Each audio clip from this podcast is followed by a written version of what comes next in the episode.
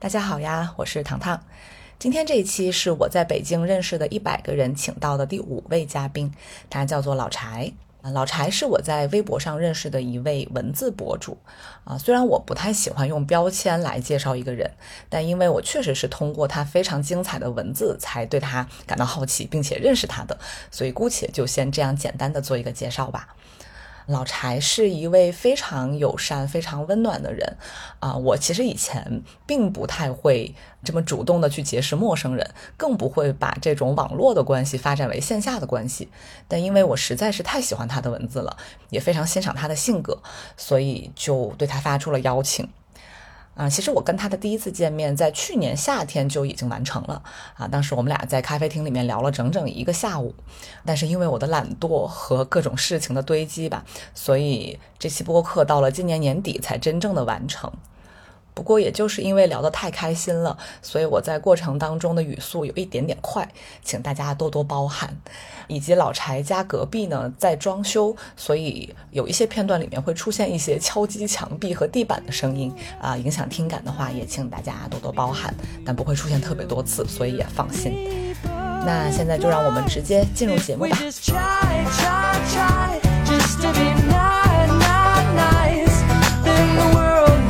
a better place for you and I if we just live our lives, putting our differences aside. Oh, that would be so beautiful to me. Hello，大家好，欢迎来到浪费时间，我是糖糖。 今天我邀请到的跟我对话的朋友叫做老柴，老柴是我在微博上认识的一位呃写文字写的非常精彩的博主，所以请老柴先柴柴吧，柴柴比较 比较叫老柴吧，对老柴 OK，老柴可以先大概的自我介绍一下。好，大家好，呃，很高兴来到浪费时间。我很喜欢糖糖，所以今天呢，我们俩坐在我们家卧室，然后迎着这个下午三四点的这个阳光，觉得特别的开心。我叫老柴，对，可能有非常多身份啊，就像糖糖说的，我可能大家熟知的是一个博主，其实在过去的二十年互联网的写作生涯当中，我都很少以为自己是个博主，只是一个记录者。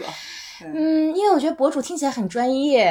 啊，对。但随着可能大家对于这个称呼越来越规范化，对，可能某种意义上算是一个博主吧。因为呃，我在网络上会有持续记录的习惯，会有自己的微博，然后有公众号，还有，哎呀，天哪，我几乎所有的平台都尝试了。我也是早年间的 BBS 的。博客选手，对，也在博客时代，像什么 Blogbus 呀，啊，搜狐博客呀，也都有写作。就总之是一个林林总总一直在创作的这样的一个博主，这是。其中的一个身份，嗯啊，那除此之外呢，我自己啊，对我也是一个播客的创作者，我有两档播客，一档是跟两个好朋友一起合录的 Slide Open，就是关于女性的一个播客。那另外一档在这做个小广告，如果你特别热爱户外运动的话，可以关注 Holy Duck，就是 Holy Shit 那个 Holy，然后鸭子的 Duck，叫 Holy Duck 户外频道，是关于和户外有关的一档播客。是因为我的主业是跟户外有关的，我现在自己在创立一个户。外的品牌，啊，大概就这些。然后我是一个八零后，我们两个是同龄，差不多。对对对对对。然后我们俩都是狮子座。对对对。我其实就是在微博上看到啊，别的朋友转发老柴的文字，觉得很喜欢，所以呢就觉得，嗯，虽然以前是还蛮社恐的，觉得就不太可能在网上去认识所谓的陌生人，但是后来也是机缘巧合吧，自己也有这个动力了，之后就向老柴发出了邀请，所以我也很。好奇的一点就是，呃，文字创作这件事情，其实对于不是长期有文字写作习惯的人，或者就是他们喜欢看但是并不是很常写的人来说，可能是一件蛮难的事情。但对于你来说，至少我的感觉就是，文字创作对你好像是一种很自然，或者是很，就是组成了你生命中很重要的一部分吧。那比如说，从你一开始，呃，有这个记录的习惯开始，你是怎么看待写作这件事情？在你生命中给你带来的能量也好，或者给你产生的作用也好，就是这部分它对你来说意味着什么呢？嗯，我觉得这是特别好的一个问题，因为几乎从来没有人问过我，是吗？对我自己从小就喜欢写东西，我觉得来源于我妈妈是一个语文老师，然后她就会经常鼓励我去写作，所以我从小到大在写作方面尝到了一些甜头。嗯包括我高考的时候作文应该是满分。嗯对，那这些就会在早期给我奠定了一个。呃，很好的正反馈，就让我觉得写作会给我带来额外的嘉奖。嗯但是后来，我是在大一开始就在 BBS 上去写东西，我就逐渐发现它给我带来的 benefit 不只是说呃可能会别人的赞誉啊等等，它更多的就像有些人弹钢琴，然后有些人健身啊、还有一些人喜欢烹饪，就每个人喜欢的东西不一样。但是如果你总有一个地方作为你经历的出口，并且它还会不断的精进，它就会形成跟你生命成长并行的另外一条线。嗯而这条线的成长会让你觉得，无论我的生命遇到什么样的逆境或者顺境，旁边都有一个一直在积极向上的一条线，你就会觉得，哎，我没有那么孤独，或者说我永远都是有一个出处的。嗯所以写作对于我来说真的是非常重要的一件事情。而且由于写的特别多，再加上我是一个话痨嘛，我觉得这也跟每个人的个性有关。当你是话痨的时候，你的这个出处就更加的重要。对当你不断的写，不断的写，你就会觉得，嗯，它的确会让你的生活变得更简单。嗯我有时候跟大家开玩笑说，我的微博叫马桶文学。前两天有人留言给我说：“哎，你不要这么自谦。”我说我也不是自谦，我的意思是说我的创作路径特别短。真的是有很多都是去洗手间的路上，或者坐在 马桶上就写了。那嗯微博的好处是因为它特别短，你就可以一百四十字嘛，你就随便写一条，或者或者怎么样。但这是一个特别正向的练习，因为我自己的公众号叫练习册。嗯为什么叫练习册呢？就是通过你在文字上的练习，我没我不会弹钢琴啊，那我猜可能是类似的，就是你会发现你的表达会越来越跟自己就人车合一或者人剑合一，然后你就会发现你跟世界的交往，你会多了一个途径，由此你就会变得呃，我是很少感受到孤独的人，就我一个人独处会非常的自在。嗯，就是可能是因为有这个的陪伴吧。嗯，明白。嗯所以那写作对你来说就已经是一个。就是能够舒服的活在这个世界上的一个很必备的一像一个工具或者一个陪伴一样。啊、就像好多人，就是你要找一个具体的方式跟世界产生连接，那可能每个人的方式也都不一样。嗯那有可能文字对你来说就是跟世界一直保持连接的一个很好的方式。嗯，嗯，还有一点是我小时候总想是要在十人民文学或者十月上发表一个严肃文学。对，对后来长着长着发现我这方面可能暂时也没有那么好的储备，于是我在写作上的功利心变。变没有了。如果说有人来看的话，我很开心。就像我们开始之前聊到，我现在有小报童，有付费专栏，但是呢，没有人付钱也 OK。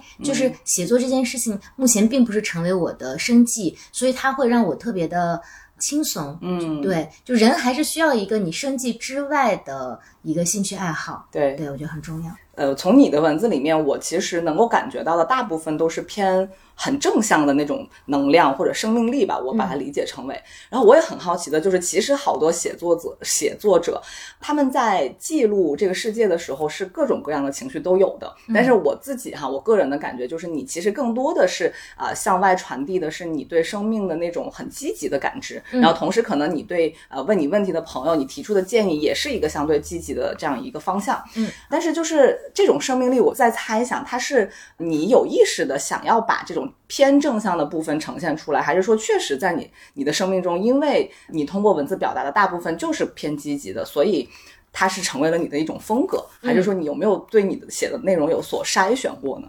嗯，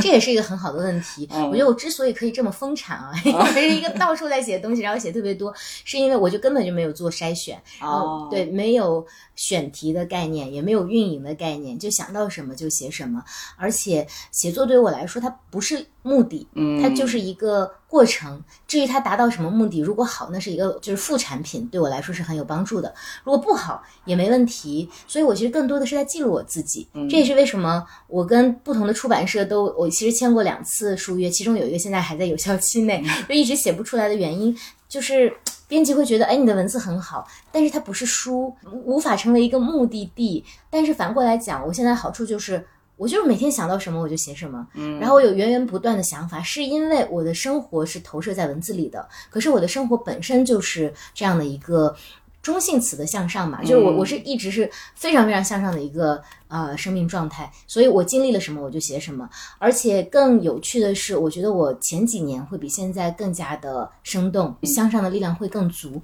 是因为我从一五年开始创业，然后一直到一九年公司卖掉，然后一九年到二一年在呃上市公司做高管，这段时间其实是你在向上的过程里面，在人到中年三十多岁正好遇到。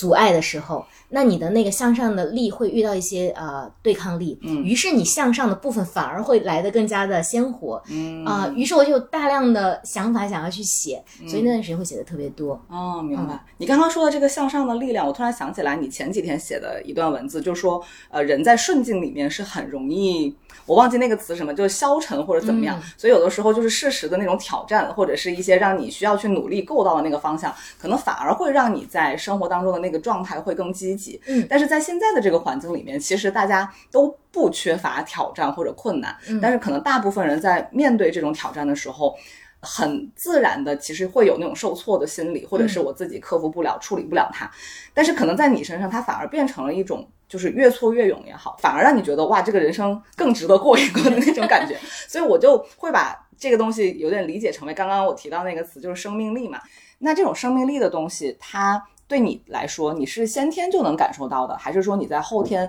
经历了一些事情之后，你觉得它很重要、很宝贵，所以你有意识的去培养的一种特质呢？嗯。这也是个特别好的问题，因为我这两年一直在自我反思，就我何以成为今天的自己？我我我，首先我并不觉得说今天自己有多好或者多差，就是那人到某一个阶段，你形成的是一个呃相对比较固定的半成品，嗯，你这个半成品是因何而来的？那对于我自己来说，我觉得我特别感激的一个东西其实是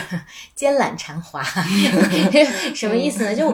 就其实人们所有人可能都是呃会。自动的去寻找快乐，或者说更轻松或者更舒服的体验，对。然后只是说，在我成长的过程里面，我发现什么样的事情会让我更快乐，并且更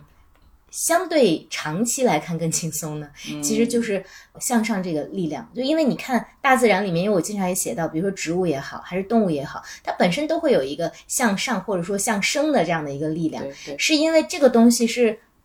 规律，大自然的规律。然后你有了这个向上，如果你不断的在往更好去成长，或者说去寻找更强的生命活力的话，你天然就会快乐。而在这个快乐的过程里面，你就会很多困难就迎刃而解。嗯，因此呢，我就逐渐的，我我我相信他肯定不是生来的，但也许啊，家庭的培养可能会有一定的帮助，因为我父母都是很乐观的人。嗯，然后再到说你后来。呃，我我在我我们自己的节目里面我也讲过，我其实遇到过很多挫折，就中考失败、高考失败，然后找工作之后考研又失败，就是就是节节失败的过程里面，你就会在反复思考说，那什么样的情况可能会对我更好？嗯嗯，于是就会变成说，我在追逐这个生命力的过程里面，我所感受到的会比较好，同时从结果来看，他给我的正反馈也是最多的。嗯，明白。嗯，那我理解有一些人他可能。没有办法保持生命力，或者就没有感受到过它的能量，是不是有可能他们所获取的那种正反馈比较少？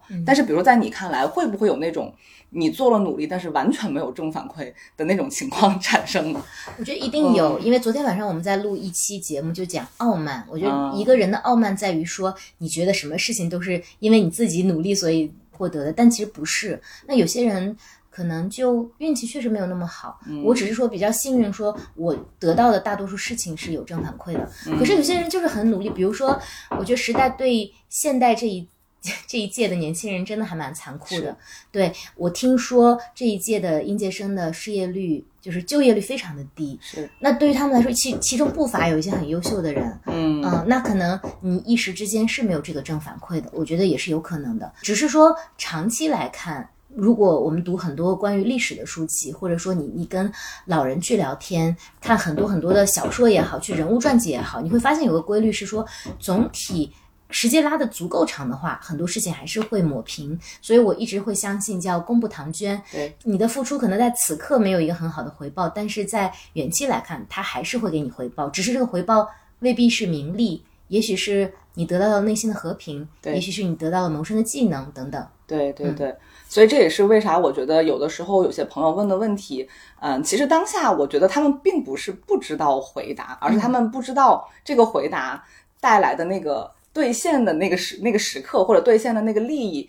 它到底什么时候会来？就像你刚刚说的，就是把时间拉到足够长的话，其实它都是一个很相对来说比较平衡的过程。但我觉得，当然也就是跟大环境有关系，大家好像已经觉得我等不到那个时候了，或者就是我以前可能是觉得我慢慢的走着，然后我始终能感到的这个正向的。几乎是大于负向的，但现在因为负向的太多了之后，一个是大家的耐心很有限，还有就是对人生的期待也不像以前那么强壮了吧。嗯，所以一直跟人喊话说，呃，生命力很重要或者向上很重要，这个对他们来说好像是没有用的。嗯，所以我也不知道你在面对比如说你的读者或者你的微博的粉丝在问你类似的问题的时候，你会怎么跟他们去反馈呢？嗯，首先我觉得生命力这个定义其实每个人是不一样的。嗯，就我想跟大家讲的是，所谓的生命力不是一个特别严格的。呃，一个学术名词，而是说你自己想让自己变舒服或者变更好，这个就叫生命力。这个好一定不是世俗意义上的说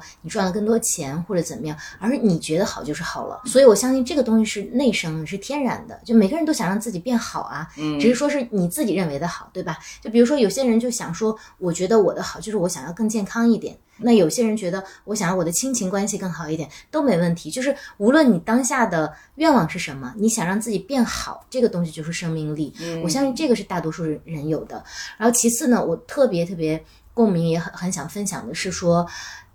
这两年其实是一个时代的阵痛期，大家都会心情非常的。啊，压抑或者灰色，但我想告诉大家，这不是常态，是因为我们处在历史上非常罕见的一个周期。那从全球看，可能过去二战之后，我们就进入了一个大范围的呃长期和平和经济的上行。然后从我们国家看，可能改革开放四十多年来，一直是一个。我我不知道收听节目的是呃，比如说八零九零还是零零后，你们眼见到的、感受到的其实是生活越来越好了。对。然后再加上一零之后，我们有一轮非常猛的全民创业的风潮，让大家觉得梦想都是巨大的。什么马斯克天天上放个卫星、放个火箭的，是是这种感受。所以大家一下子在那个上行的加速度那儿顿挫了一下，哎。就这种感觉是最差的，可是其实拉平了看，我们这种时代本来就是少的，所以我特别支持说大家去看看历史。你从历史上看，说接下来为什么我说这是个阵痛？接下来经济会变得更好吗？我并不觉得，就是它可能没有那么的积极激昂，但是接下来一定会进入到一个让大家价值观更回落到正常曲线的时候，那大家就会觉得说，哦，其实。认真生活，我种一粒米得一穗果实，其实才是正常的。嗯，可能这段时间的阵痛需要大家每个人都去克服。可是克服了之后呢，再进入到下一个周期，就像呃，大家最近很多人都去看日本过去二十年、三十年的这个经验回看一样，就像日本的年轻人一样，可能你会回到一个说，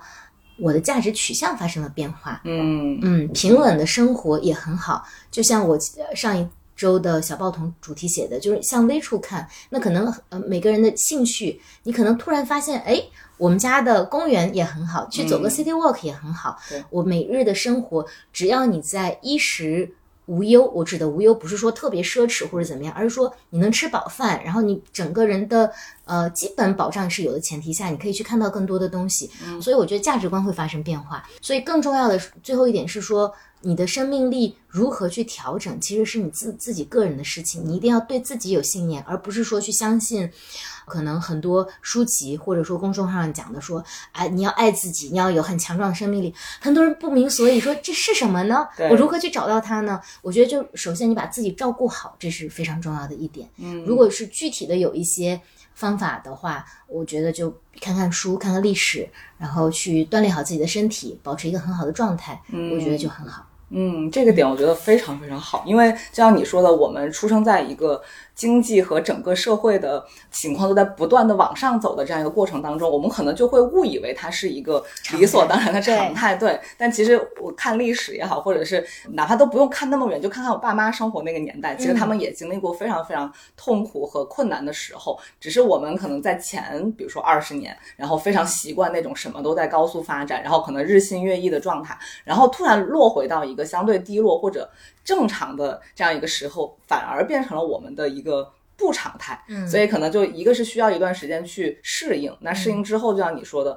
那价值观的变化，还有对自己生活状态和心理状态的调整，我觉得那可能是人在。到了这个时候要往下做的一个功课，那这个功课其实如果在这个时间里面能够把自己照顾好，然后把心态给相对平稳下来的话，其实对你的后半生可能都是非常有好处的一个积累吧。是的，是的，对对对，包括你刚刚说看历史，我就突然想起来，呃，就是很多人会说，其实人发展了呃这么长的时间，那你回到比如说看孔子时代的那些人，其实人在本性上是没有太大的变化，甚至也没有变得更好，他还是那样的一个生物，但是呢。有的时候你遇到解决不了的问题，啊，觉得好像对自己来说，或者就是跟别人比起来，好像是个特别巨大、特别独特的问题。但是你看看，就是古人他们在描述一些他们智慧的那些书籍的时候，会发现，哦，其实人家早就经历过了，而且人家都已经给了你。建议或者给了你一些相对啊智慧的解决办法，只是你在没有遇到问题的时候，可能不会那么感同身受吧。嗯，所以哎，就像你说的，就是越是这种时候，就是越回归到自身或者回归到那种微小的事件上，可能是在这样一个回落期或者平稳期，它的一个更重要的事情吧。对，嗯，而且嗯。其实我们现在时代蛮好的，就是 至少说大家不愁，大多数人不愁吃不愁穿。可能有些人说啊，我一毕业就失业了，是一个巨大的打击。可是跟比如说战乱时期比，比如说跟现在巴以冲突的加沙地区比，我们其实还是非常幸运的。只是说你在此刻如何去寻找到自己的生计，然后怎么去建设自我，怎么去创造和建造一些你需要的，呃，有价值的东西。我觉得这个需要花点时间想，但这个困难，我觉得是可以衡量和克服的。对，嗯，就像我刚刚提到说，我们在这个经济腾飞的时候，其实大家很多时候找工作或者找方向都是跟着那个什么火，然后什么会往上飞，我就搭上哪班船的那种感觉。但因为现在好像你很难找到一个很确切的说跟上这班船我就一定能起飞的那种状态了。其实这个我个人是觉得对自身的成长是一个更好的挑战或者更好的机会吧。嗯，因为这样你就是回到了自主去做决定的这种状态，对吧？不是。因为外界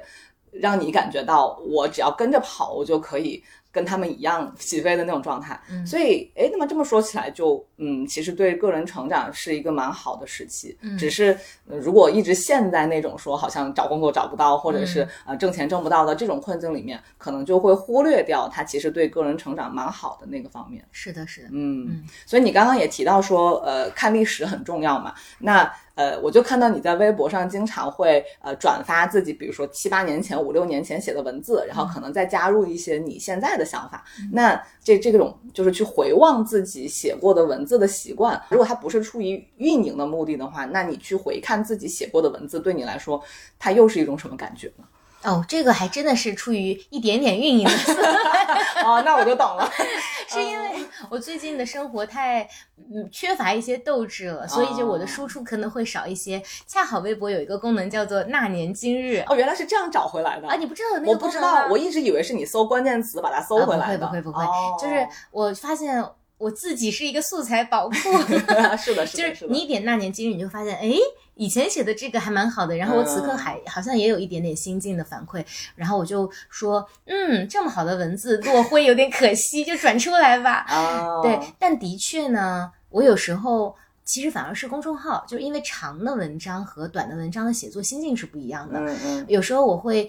也会遇到，比如说心情不好的时候，或者说是很疲惫的时候，我要解压呢，我就会去翻我以前写的公众号的文章。哦，明白。我不知道别人看我公众号文章有没有这种感觉，但我每次看完都觉得。哇，好解压哦！是是是，我有，我有，我有，对对，就它成了一个功能性产品，对对对，对自己很疗愈的一个产品，对对对对。但你在回望的时候，会有发现，就是我自己是有这个经验，我有的时候翻到我之前写的东西，我会忘记我当时因为经历了什么事情才写了这段话。是的，是的，是的。但是我能理解我想表达什么，但是它就唤不醒我那个记忆。嗯然后甚至有的时候我不认可我当时写的话了。嗯那你有遇到过类似的这种情况吗？啊、我曾经有段时间很不成熟。嗯呃，我刚刚提到说在，呃 BBS 和博客时代，我写了大量的文章。然后我在一三一四年的时候回看当时写的文章，就会觉得好幼稚啊，读不下眼。对因为那个时候的文章可能会更伤春悲秋一些。对，然后我就有一天晚上花了一晚上的时间，把所有的文章都给毁掉了 啊，就清空了所有的账号。其实当时的读者很多很多，我当时在搜狐的。博博客博客界是、呃，对，它有一个排名，我是排第二的，就是哦流量是很高的。然后，但是后来就过了几年，我就把它们全部都删掉了。嗯呃，但是有一天有一个读者他说，因为他太喜欢了，他有留下来，他大概帮我挽救了百分之五六十。哦，那还是很可以。但我也没嗯有再打开看了。然后我有两三个知己好友都会觉得说，你现在的文字没有当年的灵性了，因为当年还是一个年轻的女性，嗯嗯、她身上会有一种天赋的东西，嗯啊、现在我觉得我更多的是社会培养出来的。所以缺乏了当年的那种非常灵光一现，然后那个时候刚好在热恋嘛，嗯描述呃恋情也好，描述相思也好，或者说描述你的成长、你的友谊，生活中所有的细微。当时的工作也没有大张旗鼓的开展，你还有很多的余裕去看做这些事情，嗯，就没有了。但我现在就觉得很不成熟。如果再来一次的话，我我现在心态就是。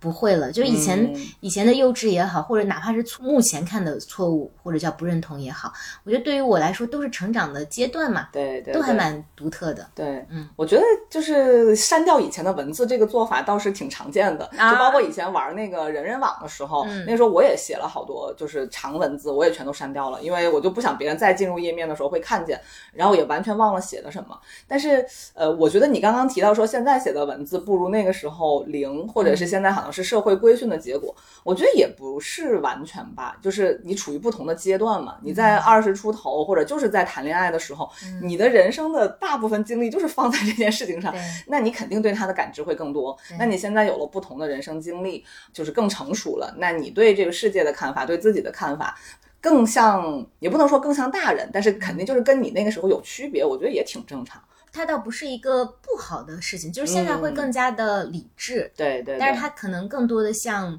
一些思考后的结论吧。但是以前不是，以前那种奔涌的都是情感的一些表达，嗯对，还是不太一样。明白。那你那个时候其实蛮适合去搞点什么歌词的创作呀，啊是的很是的是的很需要这种东西。对，对，那种理性的成果就更适合写成书啊，或者就一些成体系的一些观点吧。对。对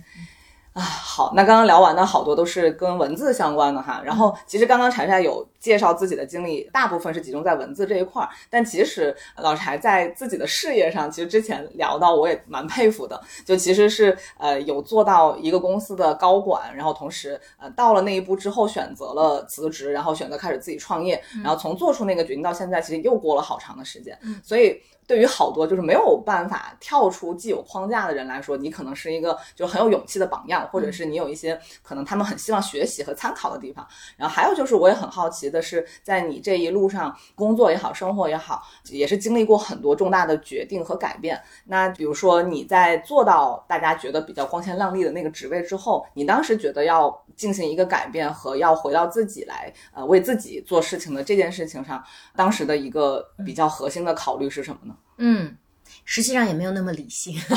因为我是我二十七岁就做到了上市公司的市场部的总监，嗯二十八岁刚好公司就赶上我前面讲的全民创业，啊所以集团也特别。那个脑袋一热，因为他们在市场上二级市场募了特别多的钱，他们就想做一些先锋的项目。我刚好是遇到了一个机会，因为集团想做智能硬件 （smart device），嗯但没有人会做。他们在市场上招了很多人，发现他们并不理解。我在服装行业嘛，嗯不理解服装行业是怎么回事。然后如果招了服装行业的人，又不太理解说智能硬件是怎么回事，两个都。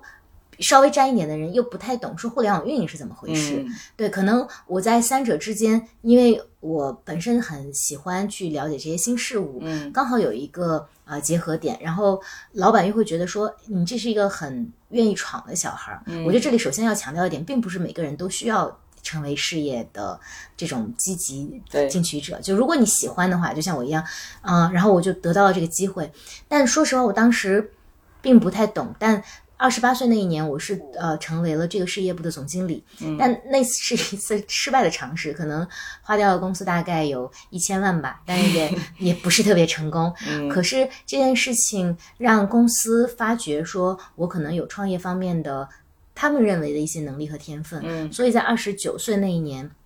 在公司的鼓励下，我去拿了两个另外一家更大的上市公司的合资，然后去成立了这家公司。所以我就想跟大家讲是，首先的大背景是没有一个很理性的思考的，嗯其实就是所谓的你的内在生命力是什么。我就想去做一些更大的事情，至少对于彼时的我，那有这个机会，而且能看到更大的世界，能学习更多的，那我就赶紧去。而且那时候也没有什么负担，也没有结婚，也没有啊，那时候已经结婚了，但没有生小孩儿。嗯对。但你说当时作为我不成熟的想法是什么？就是我要尽量去看更大的世界。嗯啊、我想去尝试新的东西，我想去尝试先先进的、先锋的东西。对于我来说，我以前做过外企的快销，做过电商，也也做过一些 global 的项目。但是那两两年的 Smart Device 特别火，我就想去看看。其实就是这样决策的，它。不是说很多人成王败寇说啊，我当时做了什么详尽的分析，没有那个框架的。是的，是的，是的。嗯所以这也是我一直也很想跟听众分享的一个点，就是老有人觉得有些成功是，或者是有些决定是规划出来的，嗯呃，总觉得说我一定要想到每一个步骤，我知道自己自己怎么去行动，可能这个决定才能够去做。嗯但其实就像柴说的，一方面它真的是来自于你一个很本能的东西，嗯就如果你就是这样的人，你就是要去追求挑战或者去看更大的世界，那你的本能就会让你觉得我该去尝试。所以这个真的就没有太多理性的东西在。然后还有就是刚刚当你说那那个 smart device 的呃，就是一个大趋势是向好的，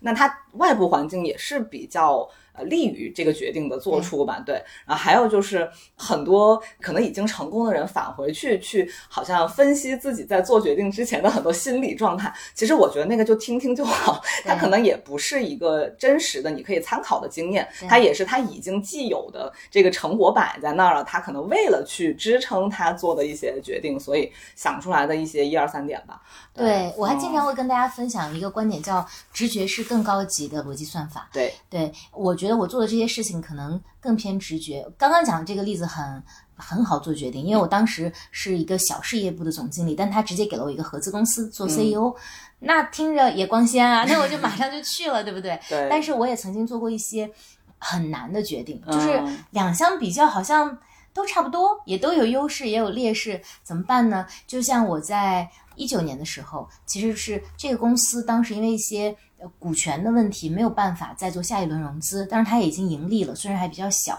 后来我们就决定把它卖掉，然后这时候呢，嗯，集团的老板、董事长想让我回去做负责战略和营销的副总裁，去辅佐他。我其实就蛮难的，因为我也没有完全想要卖掉这个公司，它就像我的一个孩子一样。嗯但是呢，它当时的股权结构又遇到了困境，就我没有办法融进更多的社会资金，然后把它养大。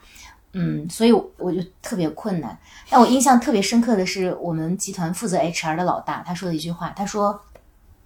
你已经想了一个月了，你别再纠结了，其实答案早就在你心里。”啊啊，是的，对，然后我回去我就 想明白了，因为嗯以前董事长跟我讲过一句话，他说你别搞你那一年几千万的小生意了，说我们回来跟我一起做做大的事业，嗯能不能成的你至少操过很大的盘了。我想来想去，心里面最大的这个动力还是来自于这里，我就放弃了我那个孩子。当然，放弃的过程其实是很痛苦的，但我就回去做高管了。嗯，所以就是你所有的决定。我是建议大家在做充分的调研和准备之后，如果你还得不出结论的话，那就跟随自己的直觉。是的，是的。嗯我也是一直就觉得，大家有的时候呃有两种情况吧。第一种就是，其实你心里面已经有偏向，但是你为了让自己的这个偏向有更多的证据来支撑你，你就会一直纠结、纠结、纠结。但最后你发现，可能也没有够多的东西，只是是你天然的偏向它。那这个是一一种情况。还有就是像你说的，如果你没有很严重的偏向，然后这两个觉得真的是差不多的话，嗯有的时候我也在想，那你为什么现当下非要做这个决定不可？嗯这要不然就是可能有一个时机等着你，你必须得做了。那如果是这种情况下的话，如果都差不多，嗯，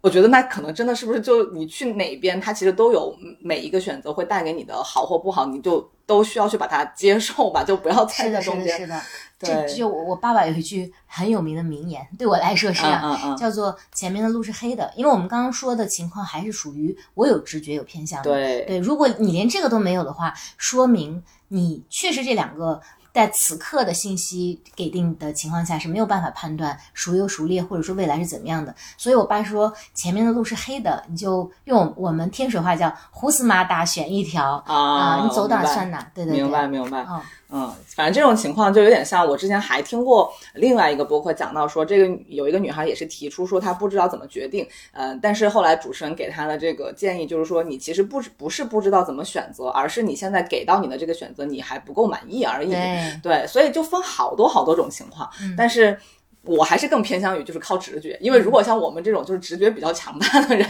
我我总能在就比如说一个很关键的时刻，你肯定能知道自己更想去的是哪条路。是的，对，所以就出现那种完全分不出来的情况就蛮少的，其实。嗯嗯，那后面比如说你决定要创业也好，包括你现在生小孩了嘛，那做生小孩的这个决定，它也是个蛮重大的决定。那嗯我不能把这些事情都混为一谈哈，但是我不知道在你的人生逻辑里面，你做重大决定的时候有没有那种比较统一的某一个推动力，或者你很看重的某个东西，其实是在支撑你的选择。嗯，有有有有有，这些选择其实都还蛮难的。比如说，我从公司离职的时候，我是刚刚怀孕，嗯那很多人就不明白说，你为这个集团贡献了这么多，你怀孕其实是一个很好的能享受孕期福利的时期，你为什么要出来啊？当然，我的情况比较复杂，因为我那个职位也没有办法好好享受孕期 啊，然后还有很多集团层面的变动的问题啊。那比如说我生小孩儿，我是在三十五岁、三十六岁高龄上呃分娩的，就三十五岁才怀上的孩子，其实是很大龄。到底什么时候生小孩儿，要不要生小孩儿，这些其实也都是还蛮难做的决定。但我总之会有一个呃做决定的方法论，叫做你想想这事儿，如果你不干，如果你老了，你后不后悔嗯嗯啊、如果你老了可能会后悔，那这事儿我还是倾向于干，以及干完这个风险或者最差的结果。你认不认，甚至都不是你能不能承担，有可能它都会大到你无法承担。那你认不认？你要认就行。对，所以它带来的一个好处就是你其实很少会后悔。嗯啊、因为即便说你回头再想说，我当时做的决定如果不是 A 是 B，可能会有更多的可能性。但是呢，你当时自己说了认嘛，那那那我们就不要把呃时间去内耗到说啊，我好后悔啊，如果当时怎么样，不要浪费在这个地方就好了。嗯，明白。嗯，所以你在做这种重大决定的时候，就是在之前都一定会把这个心理的问题给过一遍，就是你想明白了，我认了，然后所以我就会去做。对，OK，甚至有些事儿，你会觉得说，哎，我现在要不干这个，哪怕是一点坏坏的小事儿，比如说我初中的时候，同学们都去拔人家气门芯儿，就是单车上那个，我也就到现在我也不明白这个动机是什么，因为你拔了也不能卖钱，也不能干嘛。我因为我从小是一个很乖的小朋友，我就说不能去拔人气门芯儿，但是我一手特别痒，后来我就在想，万一我老了没拔过。那个时候就有这个逻辑了。对，但是我我就还是去拔了一下。当然，这这件事情不好的，我们在播客里面不支持大家去干这种事情。嗯我只是想拿这种极端案例跟大家想说，不要让做自己后悔的事情。嗯，对，我觉得很多可能内耗就内耗在说，我既没有想好那个后果我能不能承担，然后同时我又对我不做这件事情我要失去的那个东西，我可能也不能接受。就我既不能承担后果，我也不能接受我不拿到这个东西，所以。就是迟迟迈不开这个这个脚步嘛，对对。但你说不后悔这件事情还蛮重要的，我觉得有的人可能是要很用力的说服自己，他才能不后悔。但我不知道你是不是，我是一个从来不后悔的人。我也从不后悔，对吧？而且我甚至都没有到你那一步，说我要想一想，如果我没有做，我是不是会后悔？我都不想这件事儿，我觉得天然的发生了，它就过了，嗯就好的不好的它就过了。嗯呃，除非是那种需要我去挖掘以前的某些经验，我才会把它打开来重新看。嗯不然的话，我就是那种哪怕比如说四五年前也发生过很不好的事情，但是我如果不是刻意去回想，我就会忘掉。啊，那这是火象星座的天分。对吧？哎，那我觉得我们还是蛮幸运的，对对 对，因为很多人可能就是比较把这些东西收在心里边，他的那个内耗就会比较大。嗯，对。那老柴做决定的这个逻辑也蛮清楚了哈，所以就希望给大家有一些这方面的启发，或者是有一些安慰吧。嗯，因为很多时候其实做决定这件事情，它没有，也不能说没有那么严重，但至少它是你自己通过某一些。呃，心理上的呃疏导或者疏解，它能够变成一件不那么重的事情，它可能就是你人生某一个阶段要跨出去的某一步而已，嗯，所以没有那么大的问题。然后还有一个，我觉得是很多人会提到的，就是说他们现在可能过的生活也相对来说比较满意了，然后同时他们可能呃也希望能够有所突破，或者是有一些新的挑战或者新的事情可以进入到生活里面来，但是可能他们一旦迈出去，就会打破现在的某一些平稳或者是一些安全。性，但是那个蠢蠢欲动的心又又嗯就压不下去，就所谓的就是走出舒适圈嘛。那其实我是不太懂怎么回答这个问题，因为对我来说，我的舒适圈就是要不停的变，就是我不能待在一个不变的一个稳定的状况状态里，就是好像一直就是享受这种人生就是这样的状态。但可能有的人的舒适圈是相对是安全和更平稳一点的。那对于你来说，走出舒适圈这个问题。它存在吗？或者就是，如果有人问你说，我现在想走出去，但是有可能会面临一些问题，你会怎么去给出你的建议或者反馈呢？嗯，我觉得走出舒适圈是一个动作，但它不是目的。嗯，就是首先要看，嗯，你思考这件事情或者这个行动的核心。动力或者核心需求是什么？那比如说，就像你刚刚提到，有一个特别典型的场景，我也会经常收到来信，会说，假设这个人现在大家都要考公嘛，对，他已经是公了，就是他已经拿着自己的铁饭碗，可是他就特别不喜欢现在的工作，对，然后他也想去挑战，那怎么办呢？因为首先，我们其实是没有资格去给人家这么重的人生决定，对。但假设说我是这个当事人，我会怎么想？我觉得就还是要看说。你自己想要什么样的人生？还是回到那个逻辑说，以及为此付出的代价，你认不认？嗯，认了之后呢？我其实是会把呃风险想到最大，然后把结果想到最差。那如果这个成那种结果出现，你可不可以承受？可不可以认？如果你也能认的话，我觉得你可以去尝试一下。以我为例，我大学学的是财务，嗯。我们学校的财务出来是蛮好找工作的，大家基本上都去四大。嗯，我们大三，我大三在德勤实习，毕业之后大家其实都可以拿直接面 partner 的机会，然后就可以拿到这个 offer，又是高薪又有北京户口。但是因为我的那个反向驱动力太强了，就是我真的特别不喜欢财务和审计。嗯，对于是我就做的决定就是，那我就不要。去接任何财务的 offer，然后我甚至后来都不面试了，然后我就只去找。我当时特别迷恋做营销，我要去找找营销的工作机会。结果我是我们班第一个拿到 offer 的，可是我是最后一个签约的。嗯，我第一个拿到的 offer 是财务的嘛。嗯，就 初期你还是就是谁也没有那么清醒，初期你还是为了安全，你还是去呃面试了一些，然后拿到了一些工作机会。但是我我一共前后拿了十个 offer，有。个国企的、银行的、外企的，但是都不让我做营销，对，所以我我到最后其实也慌。我是次年的四月，你想想，在我们那个年代啊，在我是零六年毕业的，那次年四月才拿到 offer，那在学校里面简直是大家觉得你行不行啊？你是不是要失业了？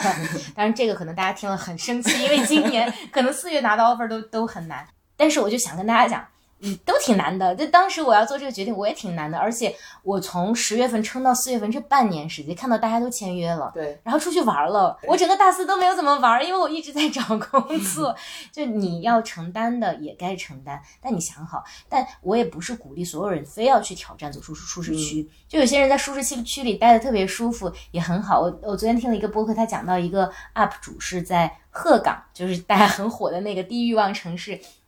去做公务员，他每天就带着大家去看，说啊，我们这里的呃工人都是怎么工作的呀，等等。嗯，我是觉得我们现在迎来了一个很好的时代，就是价值观的多元化在重新塑造。对，所以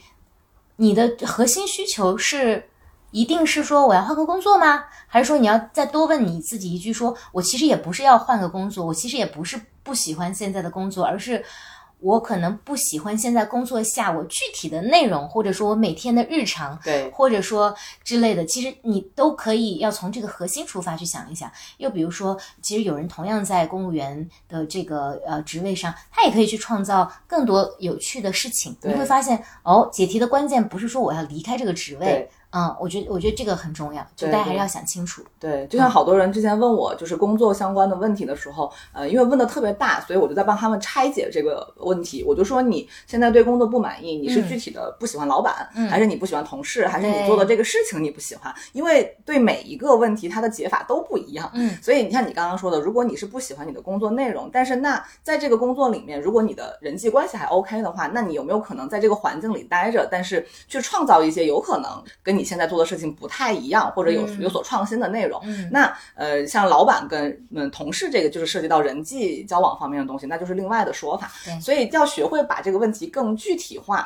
你才能找到具体的解法，而不是说我直接换掉，然后我就去下一个地方。那其实你面临的东西并不会真的就变好，而是可能只是换了一波人，可能跟你关系还是不好，然后你做的事你还是不喜欢。对。我也经常会提到一个呃选择上很重要的一个原理，就是你到底是被吸引去一个新的地方，还是你为了嗯。逃避旧的？对啊、因为如果是逃避旧的，你就先把问题解决了，然后才是你真正的选择。对，是的，嗯。啊，包括你刚刚说到。呃，类似像大家觉得环境很动荡，都要去考公的这个这个选择，我之前有听一个播客，就在想说，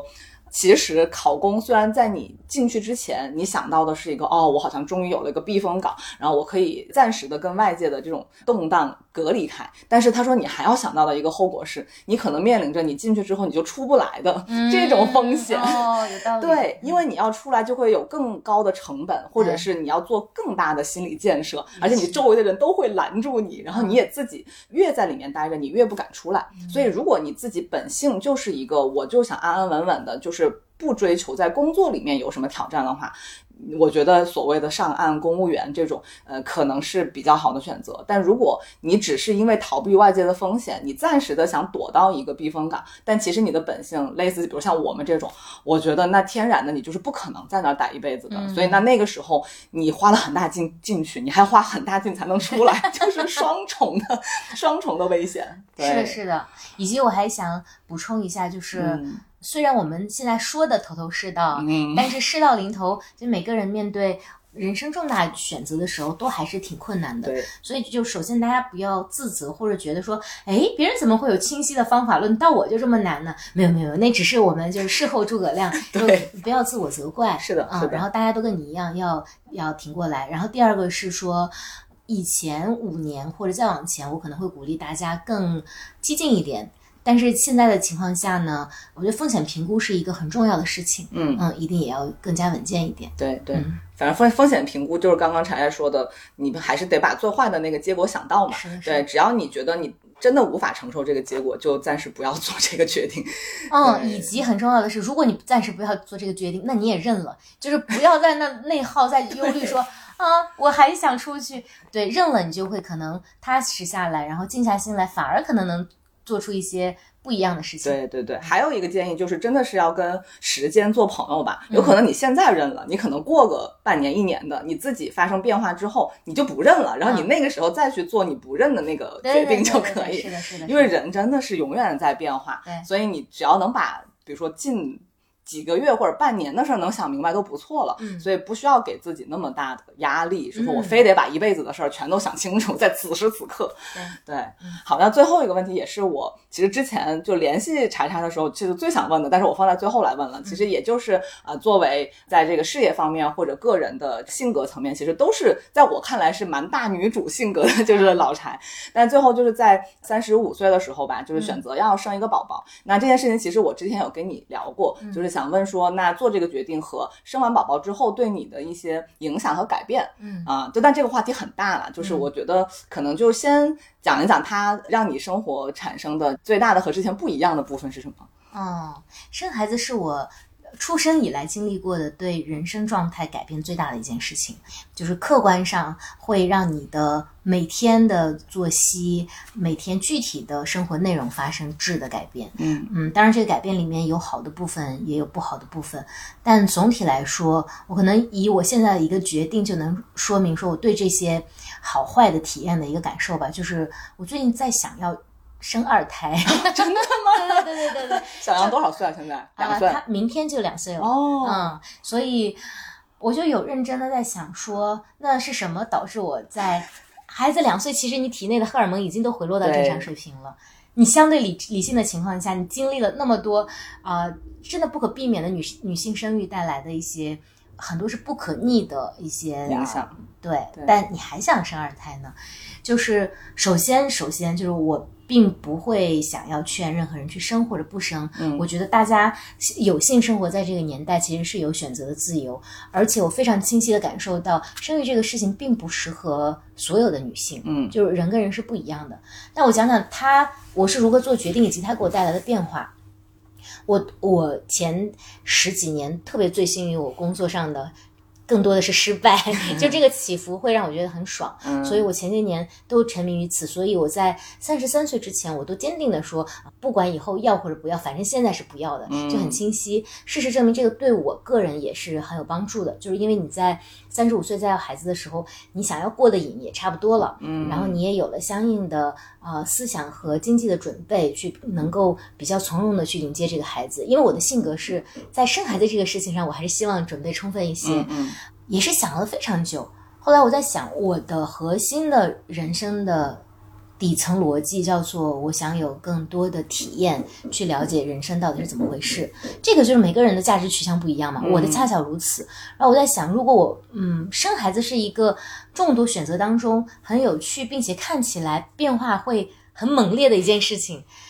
这是我核心想要它的一个原因。嗯但是我觉得截止到那一刻，我其实所有的选择都是从我出发的，可以说是自私的选择。但我觉得没有任何问题，因为那时候你还是你一个人，所以你的自私是完全正确的。然后还有一点就是，我跟我先生感情很好，但是我在生孩子之前，我也仍旧做了最差的打算，就是这个孩子是我想要的，首先。嗯其次才是我当然要征求他的意见，因为我们要共同要嘛，他要不要，以及他要在此当中付出哪些，以及他要收获哪些。所以我做的最差的决定就是，假设我怀孕之后，突然就剩下我一个人了，嗯那这个孩子你要不要嗯嗯啊？你养不养？对我的决定就是，首先是我个人要一个孩子，我觉得这个非常重要。无论你现在是处于什么样的情感状态，如果你是一个女性，你想要一个孩子的话，我特别建议说你把这一点想清楚。嗯嗯，假设就你一个人的话，你要不要这个孩子？明白嗯，所以于是我就要了这个孩子。然后我体会到的是什么呢？就是生孩子真的会带来的好和不好，都是我想象之外的，尤其是不好的部分。就因为之前太无知了，你根本就不知道说，因为很多人说生孩子之后你会漏尿。这这些年自媒体讲的比较多的。哦，我当时天真的觉得那是因为顺产导致你的产道变大，所以会漏尿。其实不是的，只要你怀孕，你的盆底肌就会要撑着孩子，所以你的盆底肌的承重越来越多的话，你就会导致漏尿。啊，比如说你的骨盆会变大，你的腿就会变粗，哪怕你的体重没有变，也也会这样子，然后会胸下垂。我我在 Holy Duck 上一期节目里面刚聊了这个问题，就是。有些人不太介意这个事情，可是我一直以我的胸为傲，嗯然后他下垂了，对我的痛苦和打击就是双重的。然后还比如说，呃，你会出现白发，你还会长各种奇怪的肉疙瘩等等，就是这些只是对你的本身的伤害。那此外，生完孩子之后，我发现你是睡不了整觉的，你你是没有觉睡的，因为在孩子出生前三个月，他大概每两三个小时要吃一次奶，包括晚上。后来我在想，那我去月子中心有护士嘛？后来发现，即便是如此，你还得自己去泵奶，就是你还得醒来把那个奶，因为你这个对你的奶会自动去来，嗯，就等等吧。尤其哺乳会遇到很多，比如说你会特别痛啊等等的问题。对，这还只是初期，之后呢，你会发现你的人生中永远多了一个人。对，对，至少现在我的孩子两岁，我还没有办法。比如说，我的朋友最近约我说：“哎，我们去日本玩呀。” 哎呀，好想去啊、嗯嗯那我就去不了。比如说，我最近就有幸去成为行业一个很大的盛典的评委，然后他们说，哎，去四姑娘山啊，我我都去不了的，啊嗯，然后我去哪里可能都需要带上它，或者就是至少跟要跟家人分工，把这个事情考虑一下。所以它带来的变化确实很大，但我最后想讲讲，我为什么还是想要生二胎呢？就是它会给我带来是完全没有体验过的人生的一个角度。那我的底层价值观在于，我想体验不一样的嘛。这个事儿可太不一样了。啊，总体来说就是这么一句话。嗯，具体到说，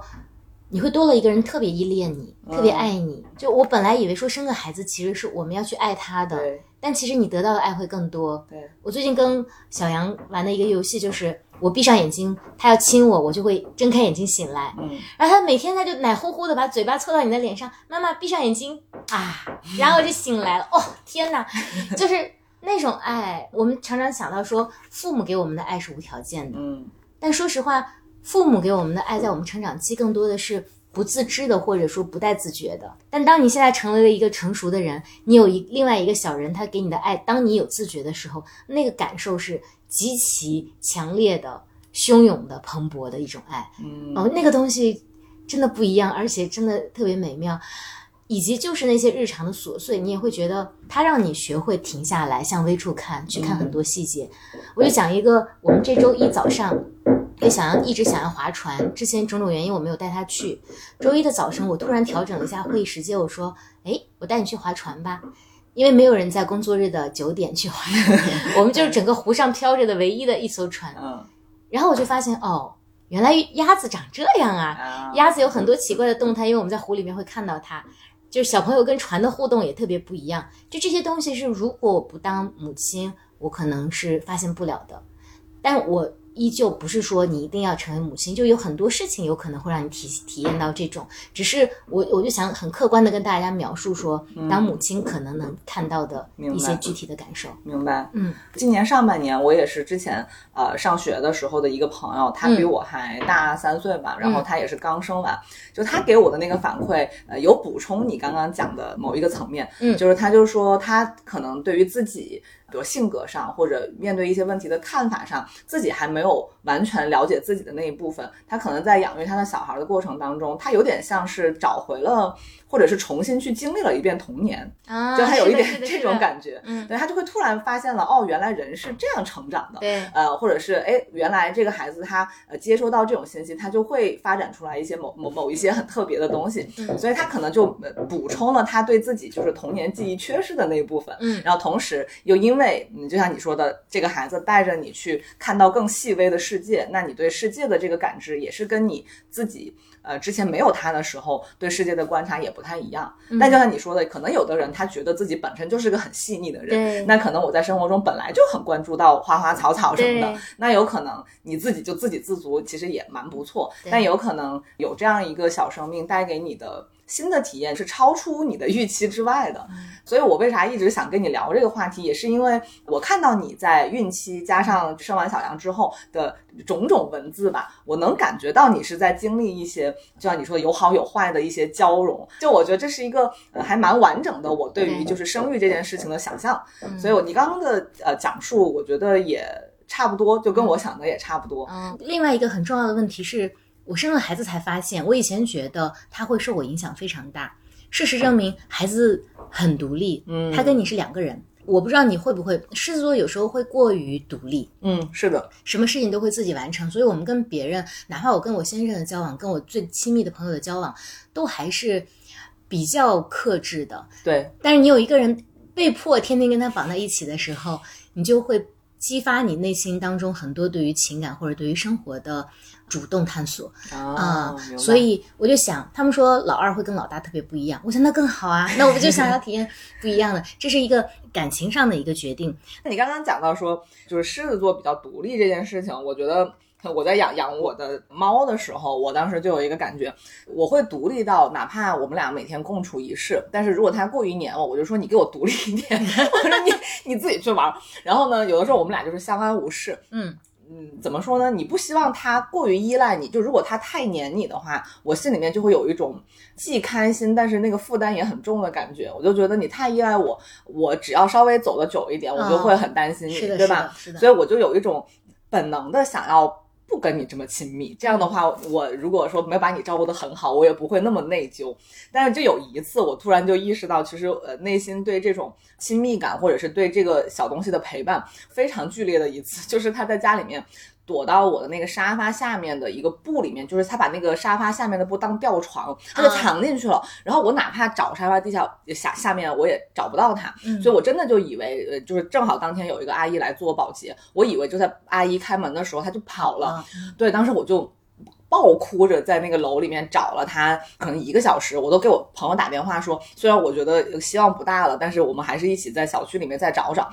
我当时整个人就是有一种。虽然肯定没有丢孩子那么严重，但是你就是觉得说，我靠，怎么办？就是我突然不知道怎么办了，我就整个人我连门都没有关，我就在客厅中间，就是完全愣在那里，直到他悠哉悠哉的从沙发下走了出来。对，然后从那天开始，我就有一种感觉说，你以后爱干嘛干嘛，我再也不管你，就是你怎么舒服怎么来，只要你还在就可以啊。然后从那天开始，我就好像跟他之间的那种关系和情感就发生了一些变化，然后就会变得更。深，虽然他是完全感觉不到的，但是在我这块儿，我就会尽可能的觉得，哎呀，就是你愿意黏我就黏吧，然后我也会能够给你提供的好的这种条件，我也会都给你。所以这一次是我对我的这个所谓的独立性的这个思考是影响蛮大的。然后后来我在想说，哎呀，就是我可能有的时候一直在自诩说我不需要人或者不需要。亲密关系的陪伴，但其实也可能又是又长大了两三岁吧，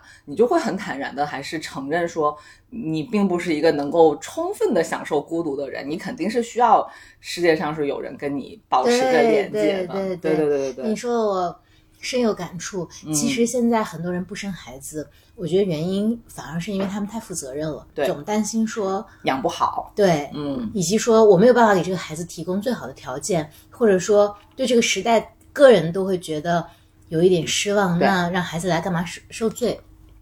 我我完全理解那些因此不生孩子的人啊，或者因为任何原因不生孩子的人吧。但是我这两年跟你一样，就是有一个特别大的转变。我以前特别怕麻烦别人，是的，是的。嗯，后来也有朋友跟我讲，也是比我大大概十几岁的朋友，他说：“你知道吗，老柴，人其实是在互相麻烦当中变得更亲密的。”对。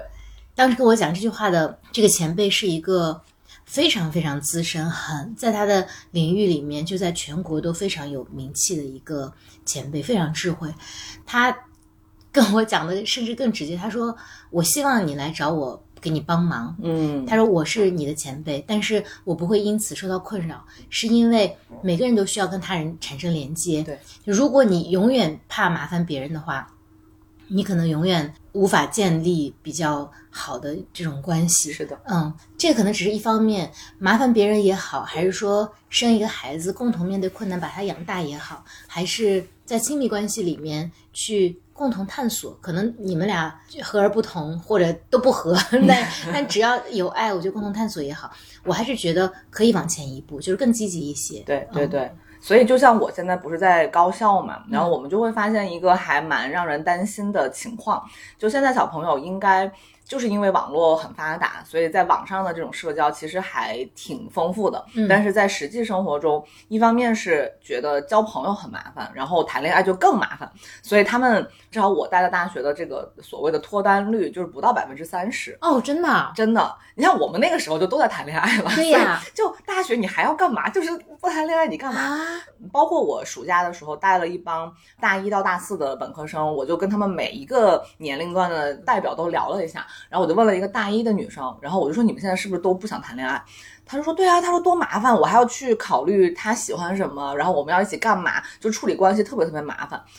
虽然不是说鼓励大家都一定要怎么样哈，但是我是觉得就是人际关系为什么现在变成了一个很多人觉得很困扰的问题，很大程度上也是你的选择造成的。嗯，就虽然这个不是说要怪自己的这个 归因方式，但是它一定是跟你在面对人的时候的一些呃选择和反应是有关系的。如果你展现出来的是一种不想跟人接近或者不想跟人有交往的态度的话，那别人也会感觉到，那别人可能。就算一开始是友好的，或者想跟你有一些呃更深的连接，但是因为感受到你的这种气场或者磁场的话，他可能也会选择就是不要自己 热脸贴冷屁股吧。嗯所以很多时候人际关系它是一个它的这个问题是一个结果，它不是说你当下遇到了就是一个新问题，它一定跟你之前处理人际关系的方式有一些关系。是的，是的。嗯以及我还有一个时代的建议，在这儿先说一下，就我这两年变得越来越谨慎了，因为在网络上大家会出现很多网暴行为，所以我给人建议的时候都越来越谨慎。